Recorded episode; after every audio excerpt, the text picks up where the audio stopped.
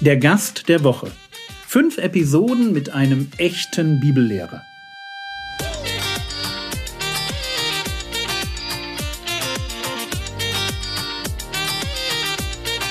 Theologie, die dich im Glauben wachsen lässt, Nachfolge praktisch, dein geistlicher Impuls für den Tag.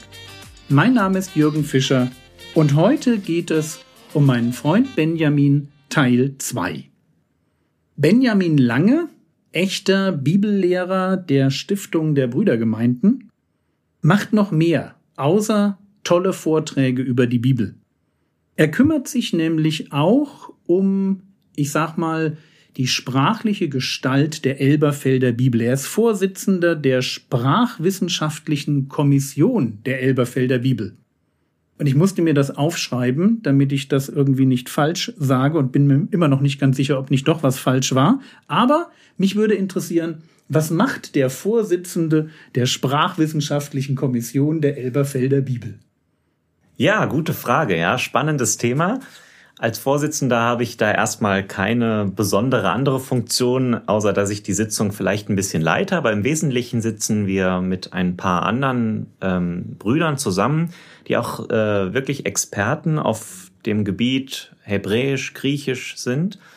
Und ähm, es geht in dieser Kommission darum, die Elberfelder Bibel fortlaufend zu revidieren. Wir sprechen also von der revidierten Elberfelder Bibel. Es gibt ja unterschiedliche Zweige auch der Elberfelder Bibel. Und Was gibt es noch für welche? Also jetzt es gibt noch die, genau, also früher gab es mal eine unrevidierte Elberfelder Bibel, das war sozusagen die Ur-Elberfelder. Dann wurde die irgendwann mal revidiert, das war so in den 70er Jahren, 80er Jahren war das dann ganz fertig.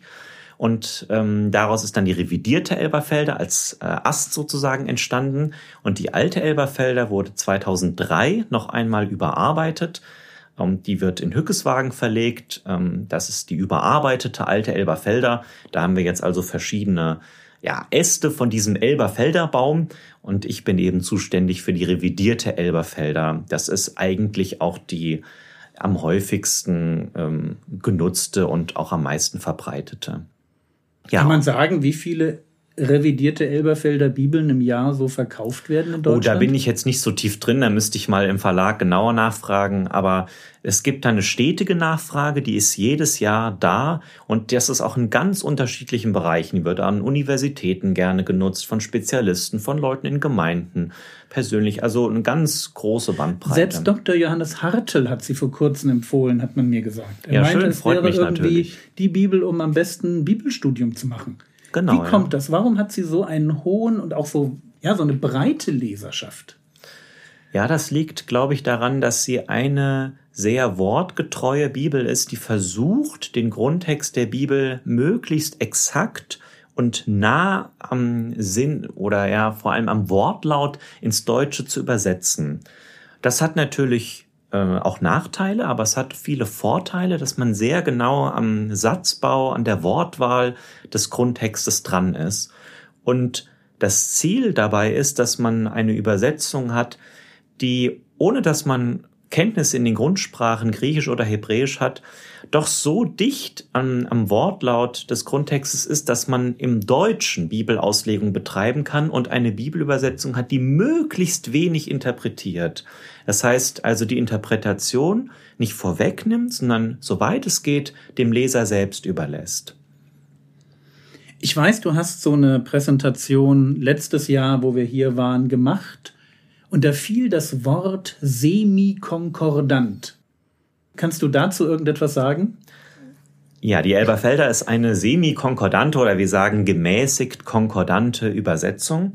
Eine konkordante Übersetzung ist eine Übersetzung, die jedes griechische Wort jetzt beispielsweise versucht mit demselben deutschen Wort überall, wo das vorkommt, zu übersetzen.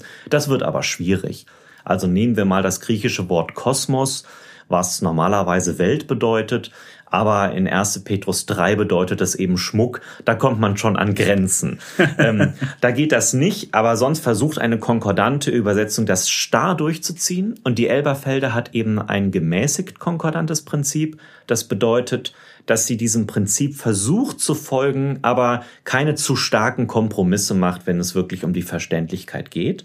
Aber in der Regel, immer wo es möglich ist, Da ist es tatsächlich so, dass man in einer deutschen Konkordanz zur Elberfelder Bibel nachschlagen kann und dort ziemlich, mit ziemlich großer Sicherheit hinter all den deutschen Worten, ähm, einem selben deutschen Wort, auch dasselbe Wort im Grundtext äh, wiederfindet. Natürlich innerhalb vom Neuen Testament und innerhalb vom Alten Testament, weil das ja unterschiedliche Sprachen sind, Hebräisch und Griechisch. Wem würdest du die Elberfelder Bibel empfehlen?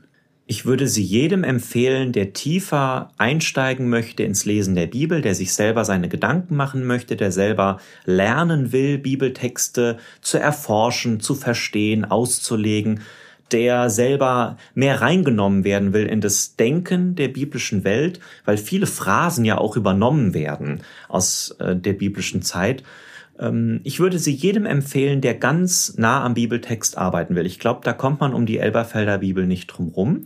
Aber ich würde gar nicht denken, dass man gezwungen ist zu wählen. Man ist es immer gut, wenn man verschiedene Bibeln parallel nutzt, ja auch für unterschiedliche Zwecke. Das darf man gar nicht gegeneinander ausspielen.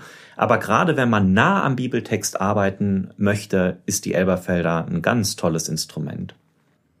Und so eine Kommission arbeitet jetzt am Text man würde ja denken, wenn so eine Bibel erstmal schon als unrevidierte Bibel da ist und als revidierte Bibel da ist, dann hat man den Text. Jetzt die Vorstellung, dass quasi permanent der Text der revidierten Elberfelder Bibel verändert wird. Woher kommt das? Hm. Das, da kann man natürlich erstmal Panik kriegen und denken, ach du Schande, wird der Bibeltext verändert. Ähm, allerdings muss man tatsächlich sagen, dass die Elberfelder Bibel einen so guten Grundbestand hat, dass die Änderungen gemessen jetzt am, am ganzen Umfang relativ gering ausfallen. Der Sinn dieser Änderungen ist, dass man sich ein, in der Zukunft eine größere Revision erspart. Jede bekannte Bibel erlebt irgendwann im Lauf ihrer Geschichte mal eine größere Revision. Das hat die Elberfelder auch erlebt. Wir sprechen ja von der revidierten Elberfelder Bibel. Das gibt es von der Lutherbibel. Ähm, das gibt es von der Schlachterbibel, von der Mengebibel, von ganz vielen, die eine lange Tradition haben. Und das ist immer ziemlich viel Aufwand.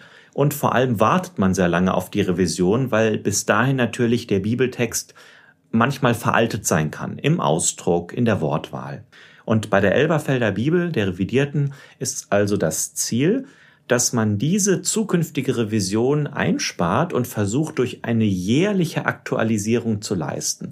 Und jedes Jahr werden ein paar hundert Stellen angepasst. Ein und das paar sind hundert ein paar Stellen? hundert, ja. Aber Oh, das, das sind natürlich, ja, aber man muss überlegen, dass es oft um einzelne Worte geht.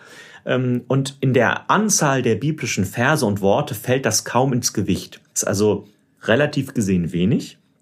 Aber natürlich ähm, gibt es immer viel zu tun und die Anpassungen, die sind häufig auch sprachlicher Natur. Das heißt, alte Worte, die man kaum noch versteht, die werden halt ersetzt durch modernere Worte. Ähm, manchmal geht es um den Ausdruck, der unverständlich ist. Und es gibt auch ganz interessante Fälle, wo man einfach neue Entdeckungen macht. Die, die Wissenschaft macht ja keine Pause. Wir entdecken interessanterweise pro Jahr im Durchschnitt einen neutestamentlichen Papyrus aus den ersten drei Jahrhunderten, also einen von den ganz alten, wird neu entdeckt, ja, in irgendwelchen Bibliotheken oder so ausgegraben und der wird natürlich aufgenommen. Dann gibt es riesige Datenbanken mittlerweile, in denen man suchen kann elektronisch und bessere Wortstudien machen kann. Es gibt archäologische Funde und all dieses neue Wissen, das erleuchtet natürlich manche Bibelstellen. Und manchmal kann man dann tatsächlich eine Stelle einfach besser und exakter übersetzen und genau das geschieht dann. Toll. Einfach toll. Ja, vielen herzlichen Dank für diesen Einblick in ja, die Elberfelder Bibel über das, was ihr da als Kommission macht. Das war wirklich spannend und dafür braucht man jemanden wie dich als Gesprächspartner, weil ich wüsste sonst niemanden, der mir das so erklären kann. Klar, ihr seid noch mehr Leute, aber ich habe dich und das ist gut und das ist für unsere Hörer vor allem gut, denn an der Stelle machen wir für heute Schluss. Ihr könnt euch morgen freuen auf das Thema, was den Benjamin an dem Herrn Jesus so begeistert. Aber das kommt dann auch erst morgen. Tschüss. Der Herr segne dich, erfahre seine Gnade und lebe in seinem Frieden. Amen.